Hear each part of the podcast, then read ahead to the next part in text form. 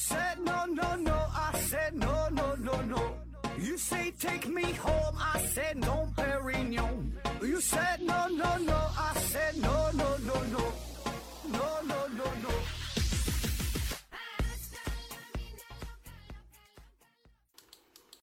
拼命探索不求果，欢迎您收听思考盒子。本节目由喜马拉雅平台独家播出。这一期呢，还是回答听友的问题哈，Windows Cube Stupid 的专场啊。说之前呐提的问题，美国为什么不吞并加拿大呢？我的意思是，为什么以前不吞并啊？就像吞并部分墨西哥一样，能不能重新回答？这玩意儿回答不满意还得重新回答，你问的问的也不严谨呢。然后呢，穆萨恩回复说，美国和加拿大呀也打过仗，美国是想吞并加拿大来着，但是加拿大和英国进行抵抗呀。后来呢，还反攻到美国，火烧白宫，白宫呢被烧黑了，后来重新粉刷啊，粉刷粉刷成白的才叫白宫，是吧？这是一八一四年的事儿啊。后来美国就不打加拿大的主意了。眼哥月色回复说呀，因为他们是一伙的呀，所以没有必要吞并啊。K 二幺五二回复说，不存在吞并的问题，美国本身也是联邦制啊，各个州有公投独立的自由，连自己国内部都可都不可能以武力。强制保持统一啊，怎么可能去统一一个根本就不想加入美国的加拿大啊？那既然加上了时间的限制哈，说过去为啥没吞并加拿大？那就咱就往以前说说捣鼓捣鼓这个事儿啊。呃，以前也真打过，也真想吞并过，但是就是没成功，没打过。简单的说就是这么回事儿啊。他早就打这个加拿大的主意了。你想想，美国他就想扩张啊，这两边儿。两边它都是大海，对吧？一边太平洋，一边大西洋，它只能往上往下，就是往南往北呗，对吧？下边是墨西哥，上边加拿大，它保证它是想整啊。在一七七五年的时候，美国为了扩张领土，就曾经向加拿大发起了远征，那很早了吧？这够早了吧？一七七五年是吧？但是由于呢，这个时候加拿大本身它的装备就比较精良，当时是有这个英军作为支持的。所以那个时候，他美国的小武力他也打不过人家，是无功而返。那么过了几十年，在一八一二年，美国还是不甘心，又干，又向加拿大发起了攻击。结果呢，让美国人是大惊失色的是，还他妈打人家哈，这被人反攻了。当时加拿大的英军是当英国强大呀，靠这个英国作为这个资源。不仅是顶住了美国的攻势，而且在一八一四年实行了战略反攻，一度是打到了美国的首都华盛顿。哎，当时这美国总统是麦迪逊是闻风而逃啊，就像刚才哪位朋友帮着回答说的，整个这个官邸啊都被加拿大军队放火烧了，烧的是黢老黑黢老黑的啊。那再后来是美军收复了华盛顿，然后重新是刷的漆，重新刷的白油白色的。白宫它就是这么来的，为啥叫白宫？就是因为这个事儿，你知道吗？那么经过这两次失败之后，美国人也开始反思了啊，这玩意儿也不太好整啊，加拿大这边，而且加拿大这玩意儿也挺冷的，这地方算了吧，咱就就别别往上边儿，咱往下走吧哈，就去欺负更加弱小的墨西哥啊。墨西哥地方其实也挺大的，是吧？它也占了一些地儿，是吧？但是再往后发展，就是到了这个工业革命嘛。那么这个时候就发现了，你单纯靠抢占领土吧，这个手段嘛，相对原始落后，而且意义也不是特别的巨大，对吧？主要还是啥？你还得靠大力发展自己的生产力，哎，随后呢就是工业革命，然后通过一些国这个国际贸易，通过一些其他的方式发了财，强大了起来啊！所以不是没抢过，他也抢过啊。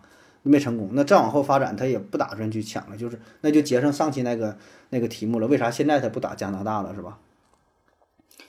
好，下一个问题啊，为什么经常看到黄桃罐头，而新鲜的黄桃不常见？还有哪些罐头水果，呃，而新鲜水果还有哪些罐头水果而新鲜水果不常见啊？就是罐头常见，水果不常见呗，是吧？呃，因为新鲜的不好保存嘛。那为什么？罐头橘子罐头也特别多，可是橘子也很常见。什么样的水果通常做成罐头，以及罐头水果怎么去皮哈健康吗？罐头水果里的水有什么用？呃，为什么通常是甜的？废话，做成苦的、辣的，那玩意儿能好吃吗？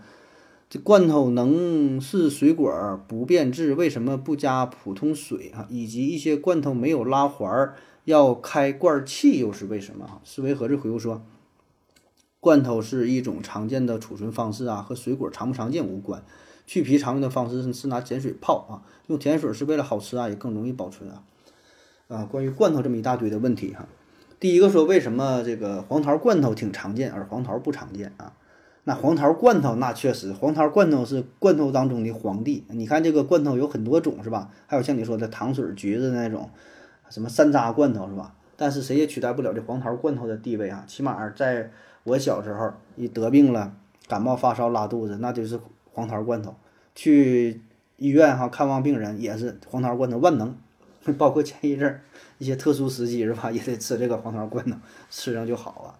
那时候家里也穷啊，没有什么那么多水果。反正我小时候是那样哈，夏天了就吃点香瓜、西瓜，这冬天呢就是这个橘子、苹果，那香蕉都少。冬天还有那种冻的冻秋梨啊。再到后来，现在是就是水果多了，各种各样都不认识啊。樱桃还整个叫什么车厘子啊，整那玩意儿啊。然后罐头就是这个黄桃罐头为主，还有山楂罐头也有，哎。这好东西啊！说为什么这个黄桃罐头这么常见啊？无非就是这么几个原因。第一呢，就是至于黄桃本身来说，黄桃它水分非常充足，含糖量也很高，但是呢皮儿呢也很薄啊，不太容易保存。你要常温下放着，可能也就是几天儿。你给它冻起来呢，它也不好吃啊。而且种植黄桃的地方一般都是偏远的山区，运输成本非常高，你知道吧？就是很多。很多这个农作物也好啊，很多水果啊、蔬菜呀，它都是运不出去，这种问题经常存在，包括现在也存在。有很多地方产了很多的水果，什么卖不出去，因为什么没有路啊？你拿直升飞机运呢，那不够成本的；你拿车运呢，那就没有到啊。你那车得越野车去是吧？运不了，大货车运不了。然后呢，运输时间、运输成本非常高，所以怎么办？只能是说选择作为罐头，因为这种保存方式很好。对吧？你做成罐头了，能延长保质期，这个是一个重要的原因。而至于这个为什么是黄桃，为什么不是其他的水果？那其他水果不也存在这种保质期不好运的问题吗？就是黄桃呢，它还有一个特殊的点，就是它这个口感，你要直接吃的话，不知道你吃过没有？口感也不是很好吃。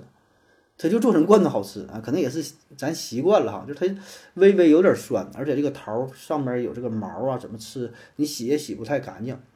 所以呢，最终把它做成罐头这种形式，我觉得是最最适合做成罐头的一个东西。还包括说像山楂也是，山楂也也类似。山楂你直接吃呢也能吃，但是呢味道就比较差，也是比较酸、比较涩，也比较硬。所以你看看山楂都是做成罐头，或者是做成这个冰糖葫芦的也有，做成山楂糕的也有，山楂卷的也有，还有什么？就很多水果都是这样啊。你说直接吃能不能吃？能吃，那不是那么那么好吃。而且量非常多的情况下怎么办？保存不了，那就做成罐头呗，很自然的选择，是吧？然后说还有哪些水果也做成了罐头？呃，而新鲜水果并不常见的，那也没有啥了，也就这几种呗，常吃的就这几种呗。还有像你说橘子罐头、山楂罐头，也就这些呗。啊，现在也多了，现在还有一些什么叫什么嘞？菠萝的有没有？我不记不记着了，头一阵还吃过什么？那再有就是豆豉鲮鱼罐头了，鱼罐头、午餐肉罐头了啊。为什么罐头的橘子也很多，可是橘子也很常见啊？这不还是这道理呗？就是首先这个东西特别多啊，常规吃法吃不了了，多了浪费了，那就做成罐头也能保存住。而且呢，这些东西做成罐头的味道也能挺好吃。我觉得这也是一个重要的原因，并不是任何水果都适合做成罐头。你想，如果西瓜做成罐头，它能好吃吗？或者是这个香瓜做成罐头，葡萄做成罐头，我不太确定啊。反正我我这么。我一想，我觉得够呛啊，够呛。芒果做成罐头，芒果可能还行，这个不知道哈，咱也没没吃过。反正我感觉也不是所有的水果都适合于做成罐头，还得分这个东西，是吧？你像要樱桃做成罐头，那得挺难吃啊。榴莲做成罐头是吧？鲱鱼罐头啊，呃，什么样的水果通常做成罐？这不这问来问去，怎么还是还还是这问题呢？罐头水果怎么去皮健康吗？罐头水果怎么去皮呀？呃，健康嘛，这有啥健康不健康的？罐头水果去皮的方式很多，有这个，比如说用这个化学脱皮法。化学脱皮法就是把这个黄桃罐头泡在呃氢氧化钠里边，啊，用这个碱性然后进行脱皮。还有这个水烫，啊，就烫一烫脱皮的，这也有啊。一般用这个开水啊，也不用特别热，八十多度是吧？烫一会儿也比较容易脱皮。还有像这个手动脱皮法，那就硬整呗是吧？把这个桃儿抠出来的硬整，手动飞过去的。还有这个气泡脱皮法也有，就拿这个高压空高压空气靠这个这个气泡吹啊，这个脱落的也有啊，各种方式。健不健康的？我觉得没啥不健康的呀。啊，当然，如果你说化学这种方式是不是有一些影响？有可能。那手动脱皮，你说剥个皮有啥不健康的？呃，下一个罐头水果里面的水有什么用啊？为什么是甜水啊？那你说不用甜水，你说用什么水啊？你说里边放点啥？甜就好好吃呗啊！罐头里边水一般是百分之十五左右的糖水啊。呃，一个作用呢就是保持这个水果口感比较好啊。另外一个重要的作用就是起到一个呃灭菌的作用啊。因为这里边是特别甜嘛，就不容易滋生细菌，就得特别甜，一般甜不行啊，特别甜的、特别咸的，你看你家这个盐呐、糖啊、味精啊，这个还有什么蜂蜜呀，它放多长时间基本不变质是吧？那这里边它不滋生细菌，它活不了。所以为什么不加水？那加水那就变质就臭了呗，是吧？呃，以及一些罐头没有拉环，要用开罐器，又是为什么啊？罐头一般没有那个铁环是不？不像易拉罐似的啊。现在也有了啊，有的有，有的没有啊。为啥不用这个铁环？呃，我觉得一方面是，就是我不知道它这么的是不是能更加结实点儿啊，能不容易漏气呀？就是从这个保鲜效果这个角度有没有关系啊？另外一个呢，就是成本呗，节约成本呢。你多那一个环儿也挺贵的。你看那个易拉罐，原来不是易拉罐拉掉那个环儿吗？后来改革了，不拉掉，拉完摁一下，这也是一个成本呐。你看这一个它不多，那你架不住多呀，你架不住你那流水线生产一年那都生产多少罐儿啊，对吧？这不也是那玩意儿回收不也是个钱嘛，是吧？再有呢，就是一个工业惯性啊。什么叫做工业惯性？我觉得它这个流水线已经是形成了，就是没有易拉罐拉环的这种情况。你想把它加上拉环的话，是不是得换个流水线呢？那可贵了去了。你一套流水线那得得多少钱呢？所以人家就没换，就一直这么这么用着呢，对吧？成本太高，更换不起呀。下一个问题，呃，不粘锅，有涂层，可是用久了涂层就没了。那如果不用金属接触，为什么涂层也会没有呢？如果吃到嘴里对身体有害吗？具体是什么危害？如果有危害，为什么不禁止？啊，这问题一个连一个的，是吧？第一个说这个涂层用久了没了，也没用金属接触咋没了呢？那这呃，用一个成语回答：水滴石穿，对吧？并不意味着只有用金属才能导致这些涂层的脱落。脱落的原因非常多，有可能加热就脱落了，有可能你木质的或者什么东西，那时间长了磨一磨也脱落了。谁说只有金属才能让它脱落呀？并不是吧？笨理儿一想，它也是如此啊，是吧？你经常用，用时间长就掉了呗。吃到身体有没有危害是吧？吃到身体里有没有危害？具体什么危害啊？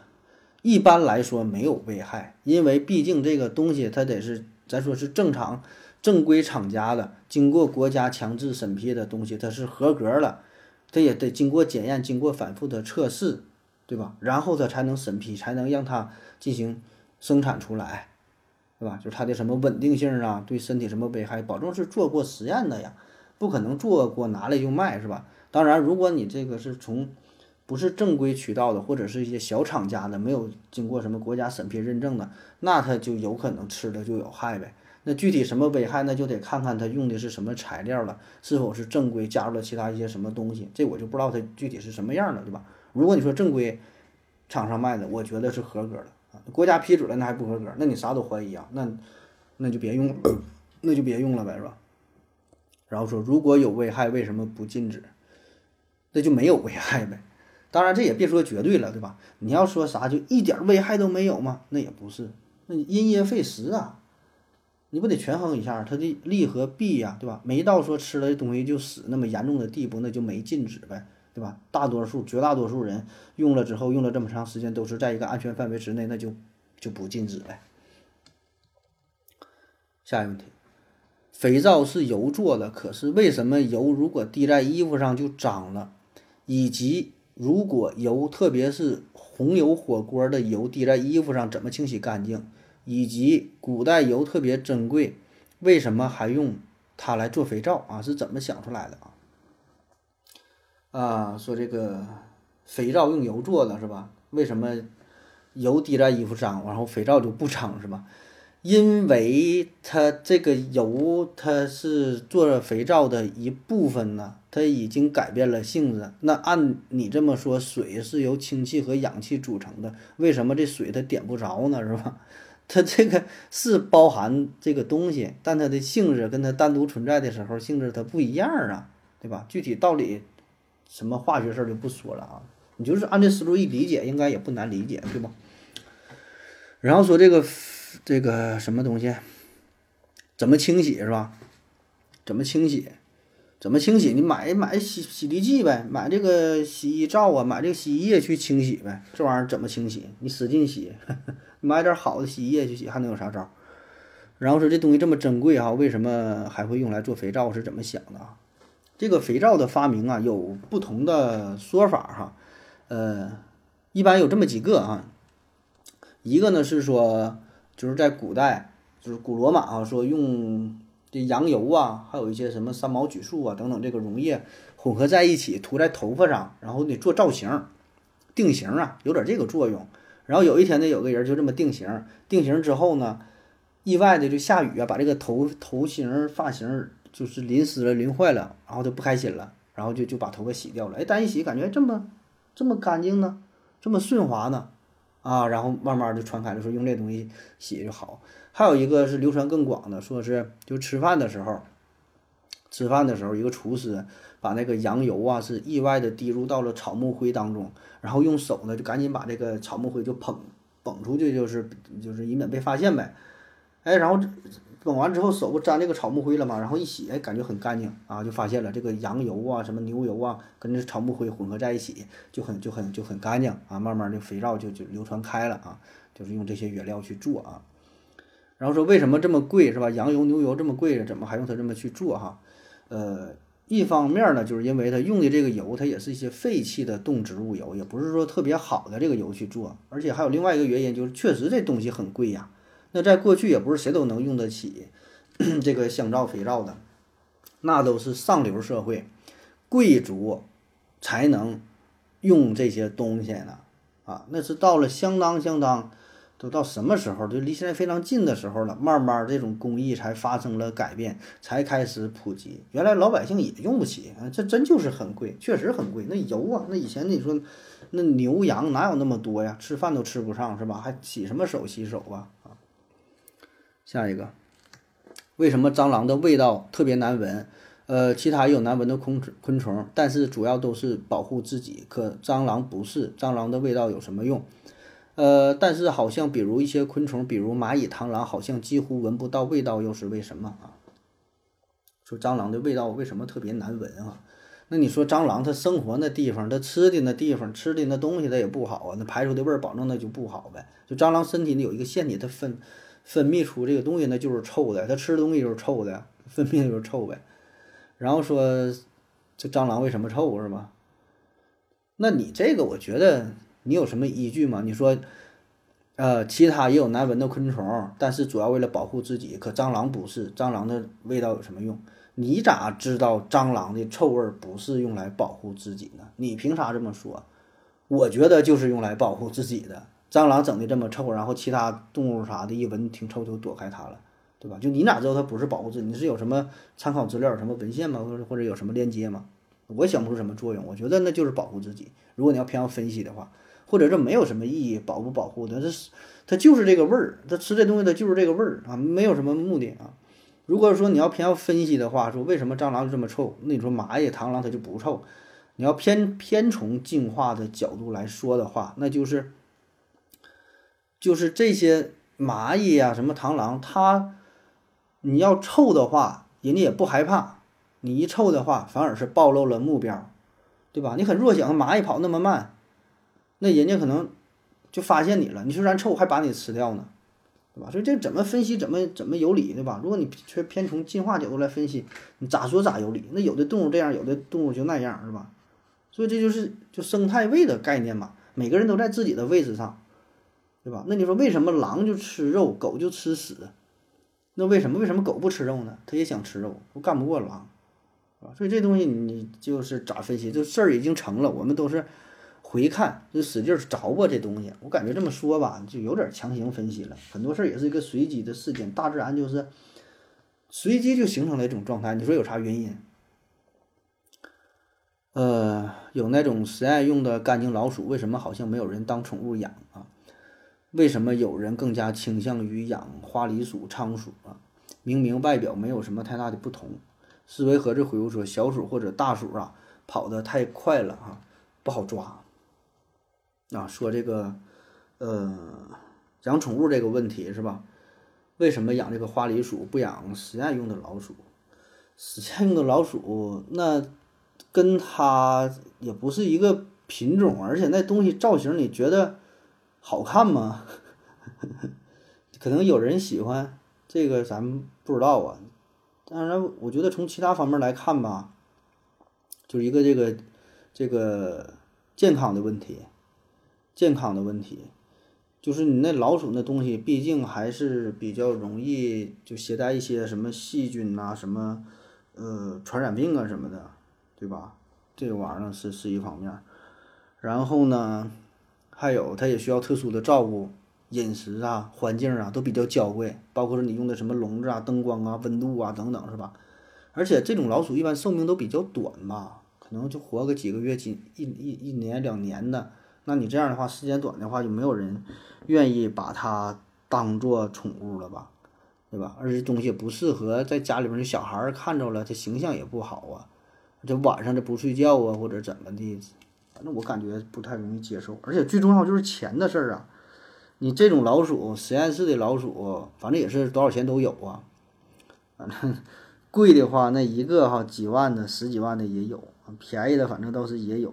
所以我觉得综合来看，这不是特别适合吧。下一个，米虫怎么活啊？大米不是干的吗？米虫没水也能活吗？习德英立即回复说：“大米的含水量啊，大概在百分之十十四以上哈，其实还是挺可观的。这个米虫怎么活啊？米虫啊，米虫是什么东西呢？米虫是节肢动物门昆虫纲鞘翅目象甲科，呃，象甲属的动物。米虫在现在好像不太常见了，以前可能家里边自己有那个米缸，跟然后。”就受潮了之后，就养，就是出现那个那个黑色的小虫子啊。它的习性呢是吸光、驱温、驱湿。哎，这米虫啊，一般呢是以谷物粮食为食啊。呃，这这个这个民间有说法嘛，说尖尖嘴儿、六条腿儿，光吃粮食不喝水儿。那说这个米虫啊，所以你也会产生疑问，说这个米虫难道真的不用喝水吗？是不？这当然都得喝水了，对吧？生物啊，万事万物生长，那都都离不开水呀。就说为什么看没看到它喝水是吧？没看到买矿泉水去。首先呢，这个粮食当中它能出现米虫，就要有一个相对潮湿的状态。那如果是就是在一个空间里完全封闭开的，这里边就是没有受到空气中也没受潮啥的，那它一般就不会不会这个这个出现出现米虫，或者是这个粮食在外边晒得非常干，它就没有了。一般都是受潮的粮食才会出现米虫。那么这就说明它本身这个水分含量就已经很高。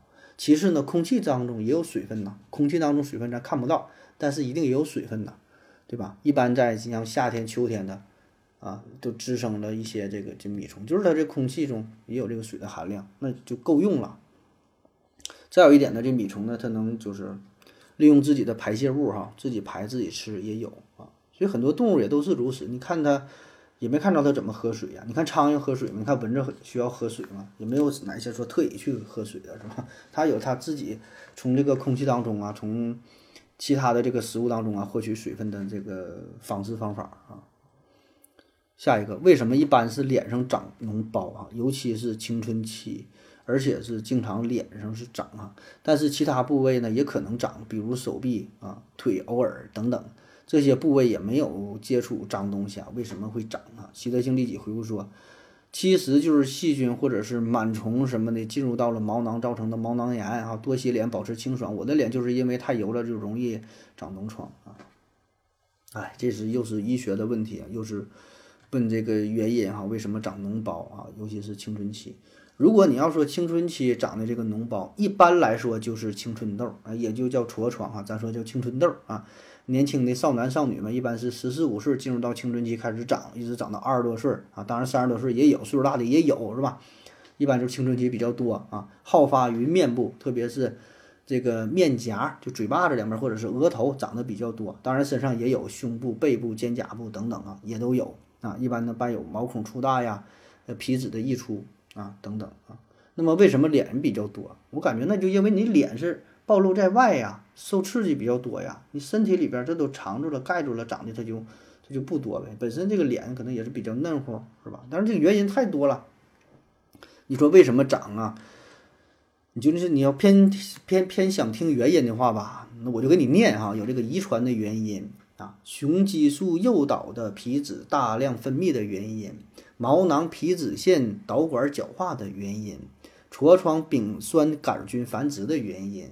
免疫炎症反应啊，等等等等因素都会导致痤疮的出现，而且有一部分患者可能就是遗传的因素，找不到什么原因，免疫的因素、内分泌的因素，甚至说你的这个情绪、饮食各种因素也都会影响啊。所以这分析原因没有意义，是吧？这东西一找找一大堆，我给你念一下，没有意义，对吧？你真有这种情况，那就去正经医院找正经大夫赶紧看病去啊！我这会儿你念完了，然后能咋的？你说是哪个原因，对吧？你也不知道，我也不知道，啊。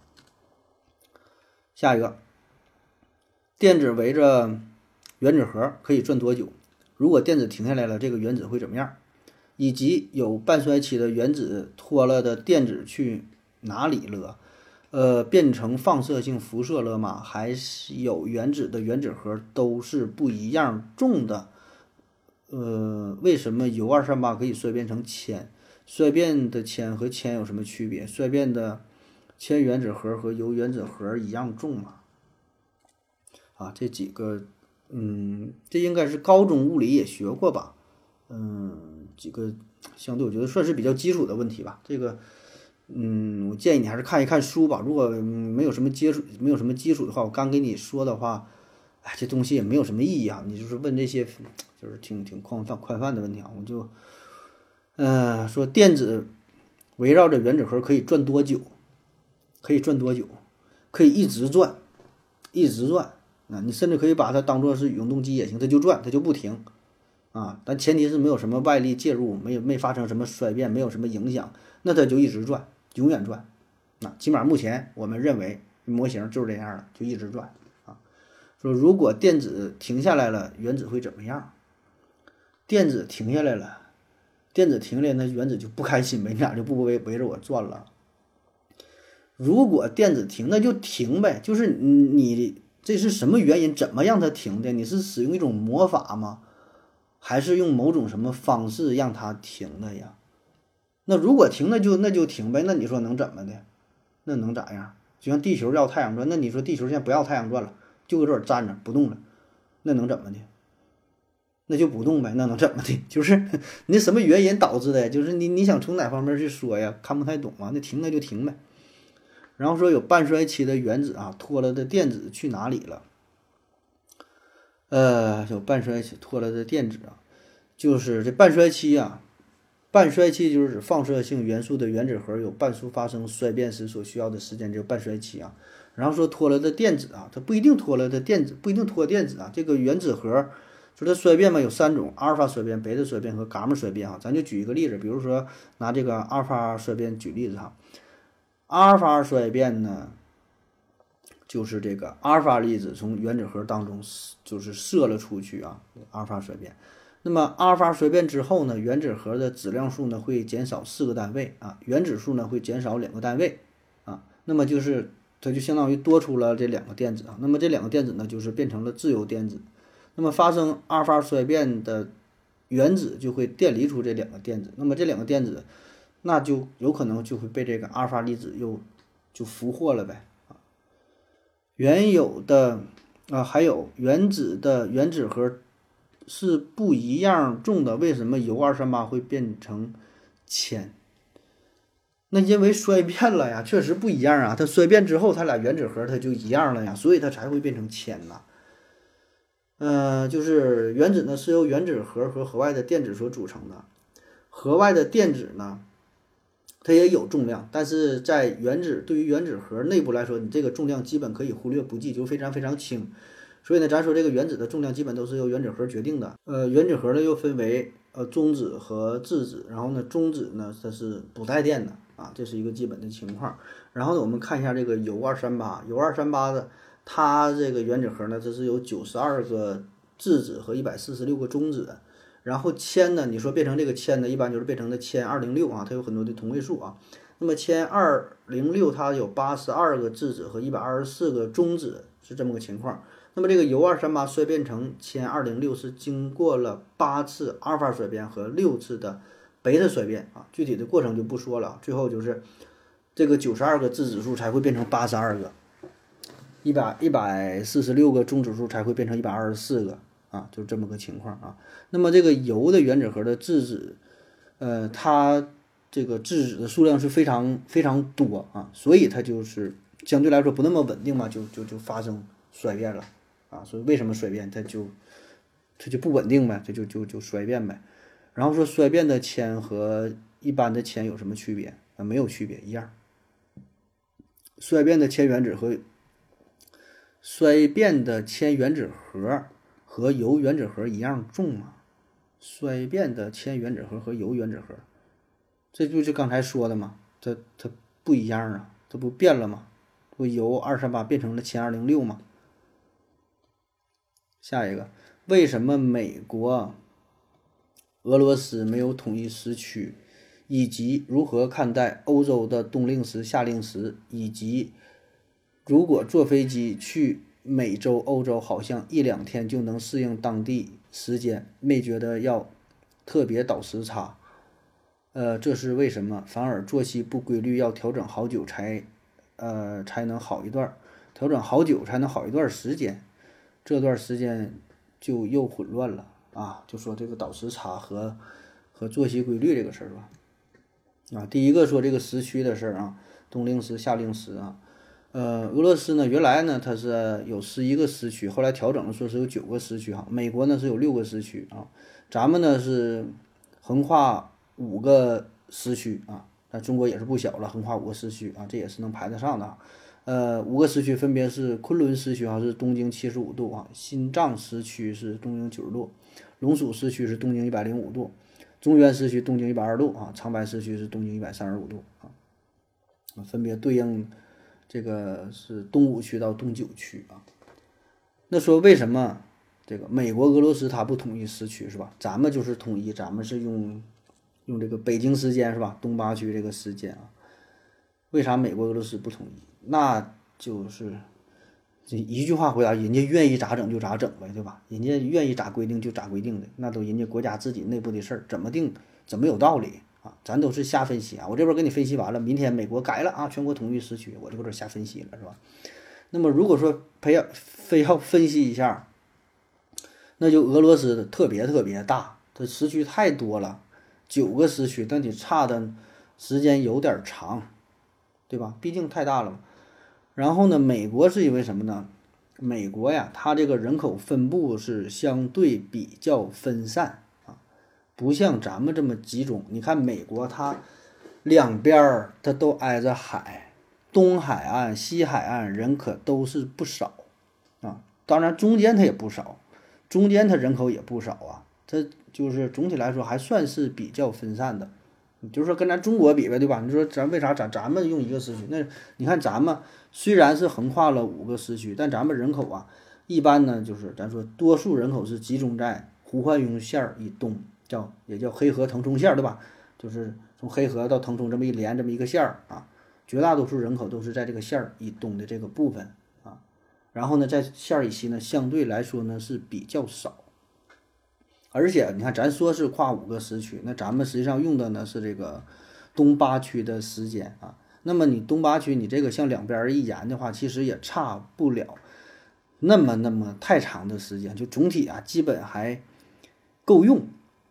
啊，基本是够用的啊。其实我们也曾经，我们也也使用过这个夏令时啊，有过那么一阵儿，但用几年呢也就改了啊。但是人家美国和俄罗斯还是结合自己的国情，有这种需要呗啊，也就这么去用了啊。然后说如何看待欧洲的冬令时、夏令时啊？这个也没啥看不看待，人家愿意用就用，我咋看待？我说我反对是吧？没有用啊。它这个夏令时是什么意思啊？就是在夏季啊，不同的时间嘛，它这个是错过一个小时。像现在咱不夏天了嘛，它呢就把这个表啊拨快一个小时啊，什么意思？就是说现在哎，比如说两点钟，那咱全国统一都给它拨成三点钟。那你这样的话，不就是相当于得让你早睡早起了吗？就是比如说你早晨正常正常是六点钟起床，对吧？那你现在就六点拨成七点，五点拨成六点，那你就睡，实际上睡到五点钟的时候你就起床了。然后晚上也是十点拨成十一点，就整个这个时间呢是就是播快了一个小时，早睡早起啊。那么这个事儿呢，最早的构思啊，据说是本杰明·富兰克林想起来的。他呢任美国驻法大使的时候，呃，就他习惯了在美国农村，他就是早睡早起啊。啊，在这地方呢，在法国一看，这帮人这也太晚了，九点十点还不起来干啥呢呀？太阳都公公都晒屁股了，照屁股了是吧？就是法国人比较浪漫，他们就是夜生活嘛，玩的都比较晚，一般都得是后半夜睡，好像十点起床。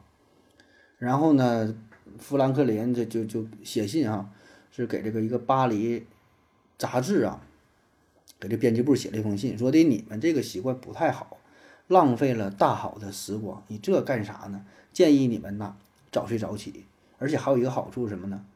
节约资源，节约成本呐。你想想，你晚上大晚上的，那你不得是点蜡生活？那时候还没有电灯呢，你晚上点蜡照明，这也浪费资源呢。早晨阳光这么亮，五点钟天就亮了，你早点起来就玩呗。但是这个建议呢，没有什么用，是吧？它只是这么一个建议，当时呢也并未被。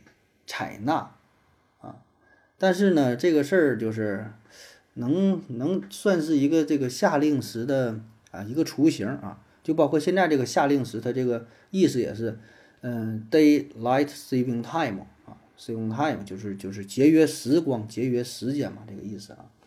那么，直到是一九零七年，英国的一个建筑师叫做呃威廉维莱威廉维莱特啊，威廉维莱特，他呢是正式向英国议会提出了。夏令时的这个构想，你想想，确实啊，冬天夏天可能早上天亮的时间得差一个小时呢，啊，当时主要的目的呢，一方面是为了还是节省能源，哎，咱们早点起，咱们咱们早点睡是吧？晚上别熬夜啊，节省资源。另外呢，也是提供更多的时间可以训练士兵，打仗啊，对吧？锻炼训练士兵。但是议会呢，经过辩论之后呢，也是没有被采纳啊。